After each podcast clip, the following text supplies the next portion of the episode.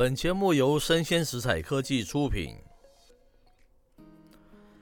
欢迎收听数位趋势酱子读，我是科技大叔李学文，又来到我们今日的重点科技新闻点评。那今天科技大叔下了一个标题啊，叫做“最近科技大事件都与脸有关，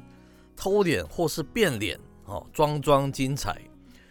我们知道这个近期啊，跟脸相关的事件是一桩又一桩哈。有人忙着这个偷脸，也有人忙着换脸哈。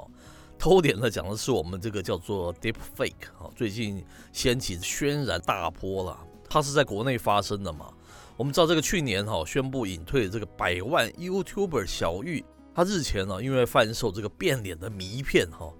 不当获利，惨遭这个逮捕了。那受害人啊，从这个艺人啊、网红啊，甚至于政客都有啊。消息啊是震惊各界嘛。那根据警方的调查，我们知道这个小玉和他的公司的员工等等三个人呢、他是以这个所谓的 Deep Fake 这样子一个软体哈、制作不雅的这个换脸的影片呐哈，并且那个销售牟利。我们知道 Deep Fake 叫做声位技术嘛，它这个词哦、最早是在二零一七年出现。它是透过这个人工智慧 AI 中的这个深度学习 Deep Learning 的这个样子的技术啊，所创造出来一种伪造的一种讯息了。那 Deepfake 的技术啊，只需要特定对象啊，大量的一个影音的素材哦，就能从中啊产生更多的新数据，进而啊制作出这个拟真的一个影片嘛哈。那为什么要介绍这个跟下一则的关系呢？我们最后再来做介绍嘛哈。接着我们要来介绍的是这个《远见》杂志的一则新闻，那它标题叫做“脸被偷走了，Deepfake 犯罪被害者九成是女性哦”。它里面是这样说的啦：当人脸哦轻松被偷走后，真的无法可管了吗？在 Deepfake 这个日趋发达的这个同时，哈。网络上哈不仅出现合成的一个网红啊、艺人的脸部的一些不雅的一些影片，更有的是啊，这个伪装成是一个政治人物哦，因为他就可以说出一些不实的一些言论嘛，甚至啊还能靠着合成的影片哦，伪造他人的身份来开户哦。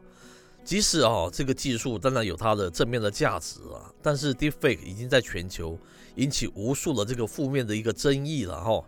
那接下来另外一个跟脸有关的新闻，则非脸书莫属哈。如果我们说上述这个 Deepfake 它是偷脸嘛，那么脸书的佐克伯所做的就是换脸呢。那近期我们知道佐克伯不断的强调元宇宙 Metaverse 这样子的一个计划嘛，并且希望外界啊将脸书视为一间元宇宙公司哦。这像不像脸书它换脸呢？我们知道这个外媒叫 The Verge 嘛，它稍早啊看出一个重磅的消息，它指出脸书啊打算要改名了，而且哦将会在这个十月二十八号公司的年度大会上正式的提出改名仪式哦。有意思的是哈，这一连串啊跟元宇宙改名有关的新闻发生的时间，正好也是个脸书的多事之秋了。它的负面新闻可谓是一件又一件。我们知道，自二零一六年的这个总统大选、剑桥分析等事件之后，脸书啊，它饱受这个操弄选举啊、泄露数据啊等等指控嘛。近期啊，又有这个吹哨者啊爆料说，脸书啊，它是以利益至上，让这个仇恨啊、歧视的言论啊到处纷飞，还容许啊这个部分人士的贴文啊不需要经过审查哦。那这一连串的这个事件呢、使得美国跟欧盟的政府啊，开始认真的看待这间科技巨擘它的权力啊，是否已经大到足以威胁自由竞争的这个商业市场呢？或是还不仅于此啊？接着又有这个加密货币事业发展不顺，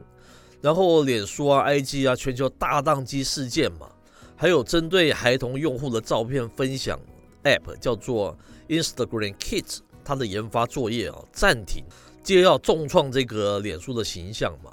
在此同时，想要为公司改名，很难让人不联想到脸书想要借着改名的新闻了，来转移大家对这个负面新闻的一个关注。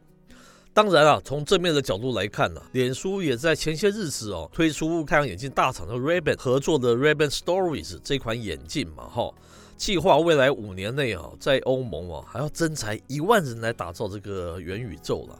非常高调的这个宣示元宇宙发展的决心，只是啊，可以大叔想说的是了，一间公司哦，它在实体世界做不好的一些事情，你不会到了数位世界就突然变好了吗？那我衷心的这个期待啊，佐克伯能够了解形象啊，也许不是你换一张脸这么简单的事了。希望他是为了带来这个网络新体验，所以他才力推这个元宇宙嘛。更希望佐克伯啊能够真正调整他的某些引起争议的一些行径啊。毕竟啊，目前我们知道这个网络世界，它也发生了许许多多光怪陆离的事情嘛。希望他带领大家进入元宇宙，也能给大家一个比较正面的一个虚拟世界了。那么这个元宇宙它才有正面的意义嘛。哈，最后啊，这两则新闻有什么关系呢？因为啊，毕竟偷脸或是换脸，他们理路还是一样的嘛。哈，科技本身它是中立的了，虚拟世界是乌托邦还是反乌托邦，还是在于这些操作的人。无论他是小玉还是主克伯嘛，哈，那以上的内容播到这边告一段落。我是科技大叔李学文，我们下回见喽。